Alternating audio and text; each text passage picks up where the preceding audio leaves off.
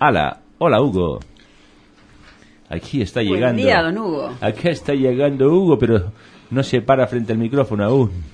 Buenos días, ¿cómo les va? Buen día, Hugo, ¿cómo estás? ¿Cómo estás? Gracias por la invitación. Es un No, gusto. es un gusto, Hugo. Aprovechamos, digamos, nuestro último programa eh, para compartir estos minutos contigo mm, por varios motivos. Primero porque, eh, bueno, sos el, dueño del medio que nos dio la oportunidad. En segundo lugar porque eh, tenemos una muy buena relación hace muchos años y, siempre este, has permitido que se expresen voces y opiniones más allá de, del enfoque.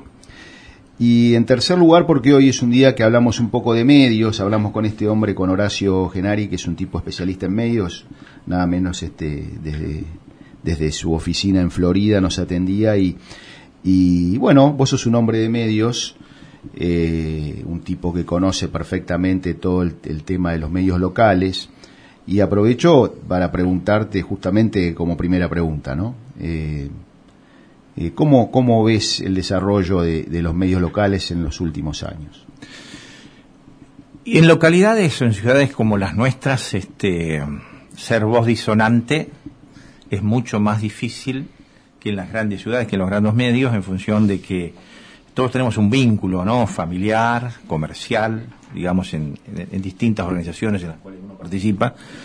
Con lo cual, este, eh, muchas veces se malinterpreta y se personaliza esa crítica que pretende ser constructiva. Cuando digo crítica, es para construir, no es para denostar ni, ni de alguna manera este, eh, generar, digamos, un- una molestia desde lo personal. Es un trabajo que lleva mucho tiempo. eh, que se interprete que uno lo que pretende es tener a todas las voces.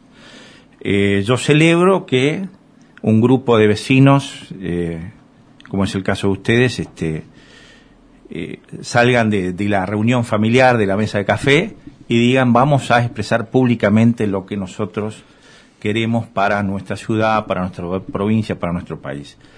Eh, seguramente ustedes habrán recibido voces a favor y voces en contra. Y eso está muy bueno. Está muy bueno porque cada uno tiene que estar eh, parado y saber dónde se está parado. Qué importante cuando se debaten las ideas o los puntos de vista eh, y se deja justamente el, tema personal, porque justamente lo que estamos, lo que nosotros queríamos o pretendimos esto- estos meses expresar es un punto de vista, una opinión, ¿no?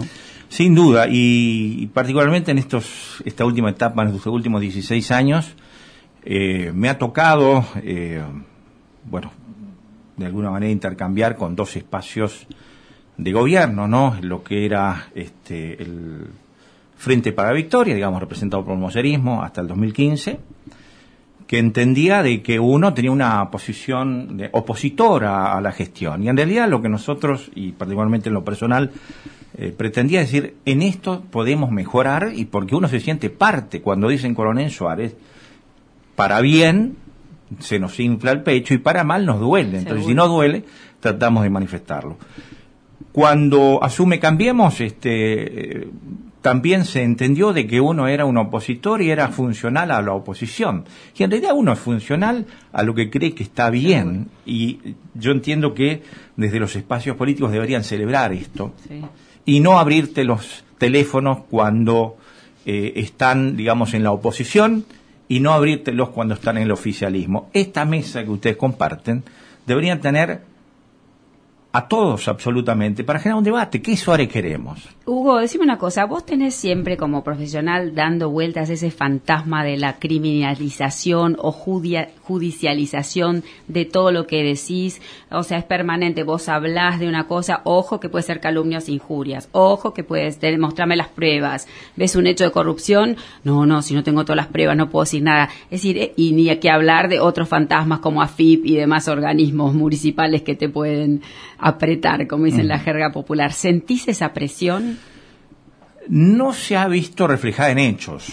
Eh, la verdad es esta. Yo creo que porque se eh, a través de estos años se comprendió de que uno lo que planteaba eh, públicamente ya lo había hecho directamente con el funcionario de turno. Cuando uno eh, de hecho lo vivimos acá, cuando viene un vecino a plantear una queja de algo que no funciona, desde el Estado, desde incluso a veces el sector privado, es porque se cansó, agotó todas las instancias y ve como último recurso ir al medio de comunicación y que se visibilice su problema. Cuando esto se visibiliza, los funcionarios se ponen este, es el cuarto poder, Hugo, por algo es el cuarto se poder. ponen a trabajar y solucionan las cosas que de la otra forma no se hacen. Entonces, cumplimos una función importante, eh, básicamente para visibilizar lo que eh, podemos mejorar y obviamente lo que está bien. Eh, yo realmente este, lo, lo, que muchas veces siento es que, que la gente está desamparada muchas veces y acude a nosotros. Sí. Y después hoy día, también hay que decirlo, las redes ¿no? Las redes sociales que cumplen un rol fundamental. Bueno, eso, Ahora, es que, eso, es lo que nos pasó en el 17 del 8 a, al grupo que fue que fue al acto de San Martín, que de, de, cuando llegaron que cuando llegaron las cédulas esas avisándonos de que se nos venía la noche, y se expandió por toda la República Argentina. Fue así, en, en, en dos días, y ahí las cosas cambiaron. Mm. Exacto, ¿eh? se visibilizó lo que claro. había sido, digamos, un, un, un hecho anticonstitucional, claro. en definitiva. Sí, y el acusador eh, fue acusado después, ¿no? Exactamente, bueno. O sea, que se dio eso la, si no hubiésemos tenido la comunicación inmediata que hoy se tiene, eh, no sucede. Pero también es cierto que hay que ver la fuente que generan esa información. Y ahí los, eh, el rol claro. de los medios de comunicación es importante. En las redes hay de todo. Hay... hay de todo. Y el tema es que aquel ciudadano desprevenido, bien intencionado, muchas veces replica información que no tiene relación con la realidad. Y ahí tenemos un problema. En el, en el ámbito municipal, ¿existe un presupuesto para pauta? ¿Oficial Existe, o extraoficial? Bueno, lo, el oficial lo, lo, desconozco porque, digamos, no, no tengo información. Obviamente, si uno, en todo caso, quienes están en, en los poderes ejecutivo, legislativo, deben saber, en definitiva, cómo se manejan los recursos de los contribuyentes. Eh, no, no sé, porque eh, ya está el presupuesto. Pues, se tomaron un tiempito, creo, para, para que aparezca el presupuesto, ¿no? Eh, lo concreto, yendo a lo que planteaba Fernando, es eh, los medios de comunicación, en general, eh, están siendo, y lo digo entre comillas, pisoteados precisamente por el uso de la red social. Hoy todas las transmisiones de los entes oficiales se hacen vía Facebook, en vivo y demás. Ni siquiera los medios, este, en algunas ocasiones nos, nos tienen en cuenta. Sí. Y yo digo que esto lamentablemente se da en todos los ámbitos, nacional, provincial y también municipal. Y la verdad que independientemente de que el, el, poder político de todas las fuerzas, de todos los gobiernos, este, pretenda de que los medios este, no visibilicen, no molesten, eh, sin duda estamos eh, presentes y vamos a seguir estando presentes. y es necesario que estemos sí, presentes. Me molestó muchísimo eso cuando, cuando decían no porque estamos cumpliendo con el decreto de arroba alferdes. Y vos decís, ¿quién es arroba alferde o alfer? ¿Cómo es el, el, Twitter de Fernández? ¿Te molesta tanto? Pues eso no es una cosa seria para comunicar a la población, ni un decreto, ni una ordenanza, ni nada. Eh, me molestó tanto eso. Por eso es importante la información que después fluyó, que de hecho ustedes saben y lo, lo transmitieron en su espacio y se transmitió por todos lados, el, el, el decreto, digamos, este no estaba vigente esa mañana. No, no, recién. Con lo cual toda esa acción estaba carecida de legalidad. Fíjate vos la trampita, creo que el decreto, el nuevo decreto creo que surgió al mediodía, cuando ya el acto, el acto había terminado pero le cambiaron el horario, lo hicieron retroactivo. ¿Ahí qué somos? Somos los, chivos, los pibes maravilla, vamos a saber lo que está pensando claro. el presidente de la República. Y después creo que en definitiva lo que tenemos que pretend, aspirar o pretendemos es este convivir no que los otros son los malos y nosotros los buenos y los otros este, los buenos y nosotros los malos. Yo creo que ese ese juego nos lleva a una trampa que es que no podamos construir juntos al margen del disenso. Eh, creo que, digamos, yo puedo disentir, pero en algún determinado momento nos tenemos que sentar y construir juntos, independientemente de, de quien tenga las máximas responsabilidades públicas.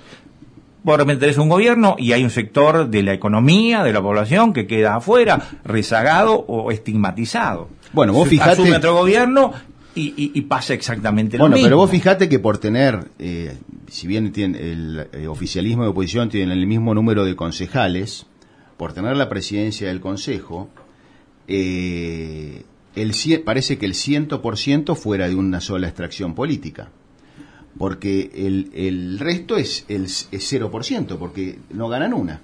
O sea, no se- es como si no se tuviera en cuenta a la minoría, que es un montón de gente Sí, claro. que votó este, y que ningún proyecto corre porque es de la oposición y, y el oficialismo tiene mayoría y es así. Y ha sido así también otras veces. Bueno, eso, ¿no? eso, eso es un, es un Pero horror. pasan a nivel nacional también, o sea, parece que... Convengamos de todas formas que la acción o la actitud de- del presidente del Consejo Relevante, Fabián González, podría ser ejemplificadora respecto a la Exacto. independencia de los poderes. Sí. Tiene la oportunidad, si se quiere, histórica en Perdón, el ámbito del Consejo Relevante de no ser funcional solo al oficialismo, sino, como ustedes bien dicen, Todavía a la la- oposición toda- que representa un número importante de vecinos. Todavía la tiene la posibilidad porque sigue siendo y va a ser por, tre- por tres Por- años, ¿no? O sea. No, que- no, el año que viene. Ah, el año que Gracias viene. a Dios. Ah, sí la cambian. No, no, Sí. Ah, su Y lo- a lo que vos decís, Ah, sí. eh, Ah, Fernando, no, no y, sabía. y disculpas por, por la interrupción, Ninguna. Eh, independientemente de que la- el oficialismo tenga la mayoría, la oposición debe, debe levantar la voz, Sí. debe, porque es una oposición en silencio. Sí, sí. Eso es lo que... O sea, me preocupa más como una frase bien conocida que, que no, no recuerdo El quién. silencio de los, de los Me buenos. preocupa más el silencio de los buenos que de los otros. O Sí, sea, sí. El silencio de los buenos es terrible Sí, sí. porque habilita hacer cualquier cosa y- y además no le da a la población la posibilidad de discernir y hacer un análisis más equilibrado. Entonces, la verdad que la oposición tiene que estar para levantar la voz. Es mucho más fácil ser oposición que oficialismo, también es cierto. Por Ahora, supuesto. Yo no puedo estar en silencio cuando suceden estas cosas. Y Yo- bueno, eso es un poco... Mucho digamos, menos avalar.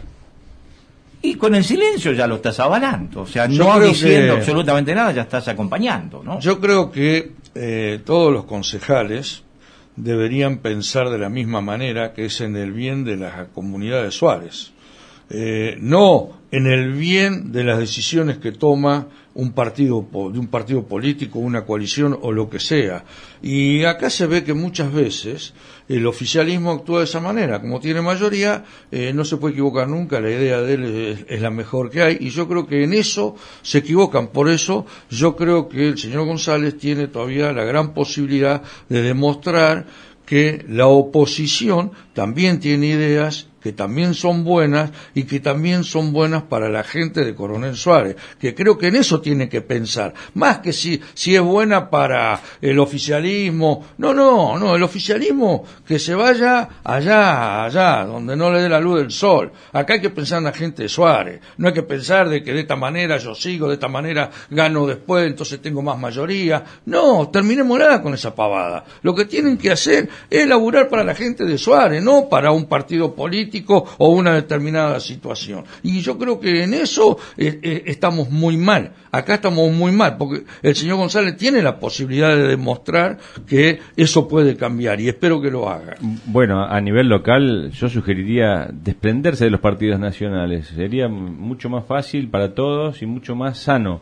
Porque eh, vos no puedes cambiar la política nacional, pero cuando te presionan desde afuera, que no te conocen, los partidos a, sus partidos locales, es una macana. Yo una vez propuse que en Coronel Suárez, me, dije, me echaron flit ahí nomás, ¿no?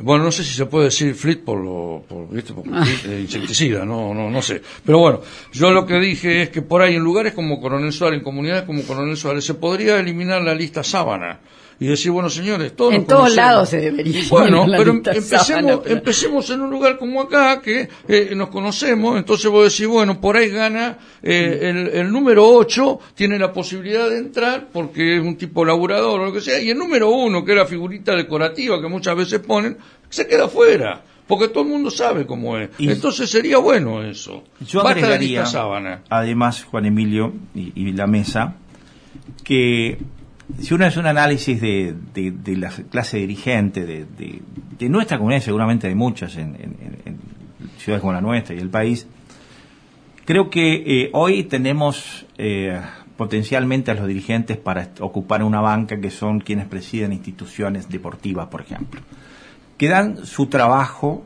su tiempo, muchas veces dinero su bolsillo, en forma totalmente gratuita. Es hora de que quienes toman las responsabilidades públicas en el ámbito del Consejo Deliberante imiten a esos dirigentes de las instituciones deportivas y sea totalmente gratuito su aporte. Es un aporte al presupuesto, a la comunidad. que buena parte, que buena falta le hace, y además porque eh, esto de, de tener eh, bancas donde no sé hoy cuánto es la erogación, pero es una erogación importante en el año, que cuando uno va, y yo he tenido la, posibilidad de ir al Consejo Deliberante, cuando asume una nueva administración, presenta proyectos que fueron presentados tres, cuatro veces en administraciones anteriores y que vuelvan a reforzarse y donde terminan en un cajón. Entonces, digo, es importante eso también, ¿no? De que haya un- una verdadera actitud de servicio y, y no que eh, la concejalía sea, digamos, este, además de, de, de- de un lugar de donde se debería solucionar. Voy a poner un ejemplo, los otros días, ¿no? Para graficar qué es lo que pasa. Un vecino, el doctor Roberto Jorge Pérez Bordoy, hace una carta pública diciendo que desde enero no se le pagó un solo alquiler al Rotary Club, del cual es miembro directivo, eh, donde funciona la Biblioteca Popular Infantil. Lo hizo públicamente. Al día siguiente, el espacio Juntos por el Cambio lanza una minuta de comunicación diciendo, estamos recla-". Digo, perdón.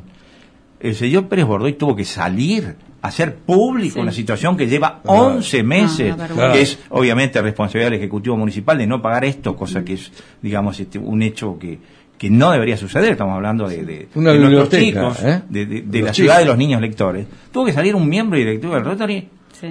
Cuando tenemos 12 concejales, Ahora, Hugo, coronel- 6 del- de la oposición, que lanzaron su comunicado como diciendo, estamos, pero después de que esto se hizo público. Entonces, digo, cuando los vecinos salen es porque, en definitiva, y ustedes son una muestra de la falta de representatividad que hay, digamos, de muchos ciudadanos, ¿no? Eh, Sí, sí. Digamos, Si estamos acá, Fernando sí. Cifore, digamos, este, es, es un hombre vinculado a los productores autoconvocados. Y mucho sucede también con, con, con la gente de la ciudad. No se ve representada en ningún espacio político, no se ve representada. Y es un serio problema eso. Es decir, ¿dónde canalizo yo mi, mi inquietud, mi necesidad? ¿Dónde?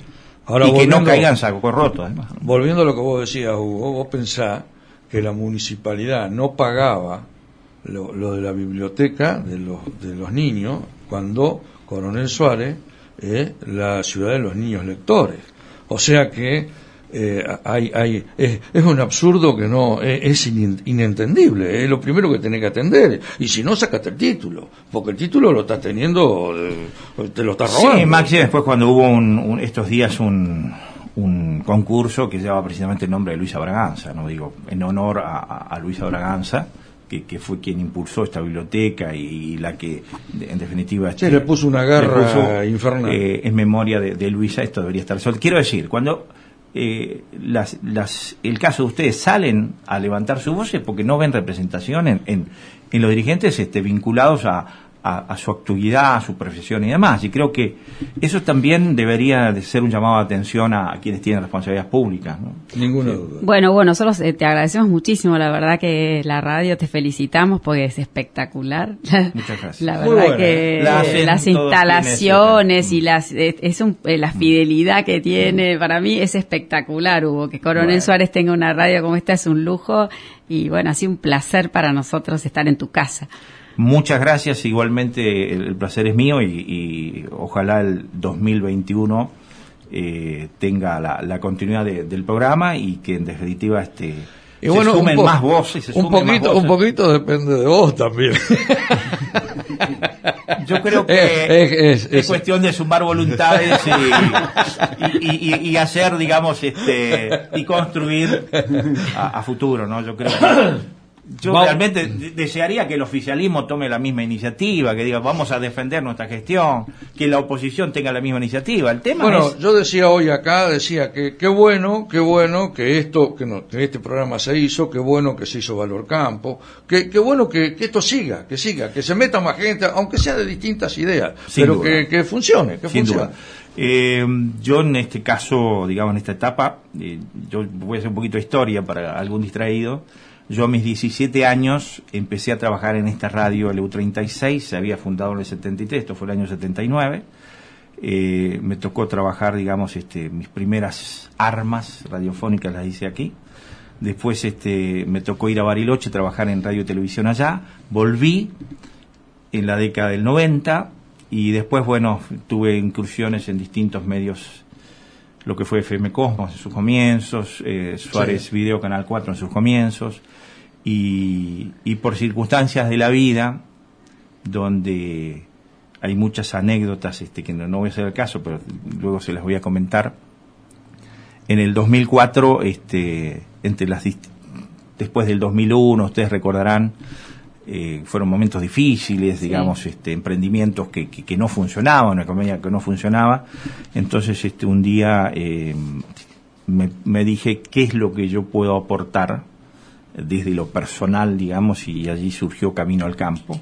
En un momento donde el sector volvía, digamos, a tener eh, eh, nuevamente impulso y demás, independientemente de todo lo que sucedió después, pero sin duda, al margen de esto, creo que el sector del agro es el sector que marca el rumbo de lo que puede ser la Argentina, ¿no?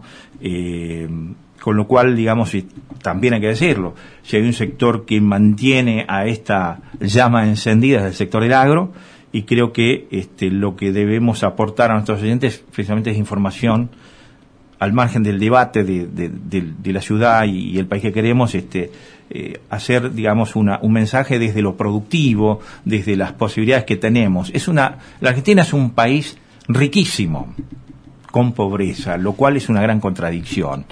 Y, bueno, desde aquí quiero agradecer, digamos, este, a todos los que sintonizan diariamente la radio, pero sabemos que nuestro gran eje y nuestro gran apoyo lo tenemos en el sector que moviliza la economía de nuestra ciudad y del país, y esto hay que decirlo, hay que insistir en esto, porque aquí hay algún ciudadano desprevenido en la ciudad que cree que eh, la economía no se mueve. Y si Suárez lo demostró este año, siguió su curso normal independientemente de la pandemia, eh, fue precisamente por el sector del agro. Si no, miren como ejemplo los centros turísticos que lamentablemente no pudieron tener actividad, el impacto económico que eso significó. Bueno, esto hay que remarcarlo, hay que visibilizarlo y hay que seguir adelante seguramente, bueno, mejorando todo lo que se pueda. Hugo, yo quería, este, bueno, nosotros agradecerte por el, por el espacio, agradecerte y felicitarte por tu trayectoria, por tu continuo apoyo al campo, a esta actividad, eh, por tu continua disposición a conversar y a a que la, la opinión eh, sea plural o, se escuchen diferentes voces. Y también agradecerte en aquel principio de año de, de, la pandemia o de la cuarentena, este, cuando bueno, nosotros teníamos a las vueltas la idea y bueno, vos fuiste el que me llamaste y me, me alentaste a, a hacerlo en ese momento Así que, bueno, no queríamos dejar eh, de, pasar este, este, este, ciclo sin este, darte las merecidas gracias. Feliz 2021. Igualmente. Gracias, que la paz esté muy bien.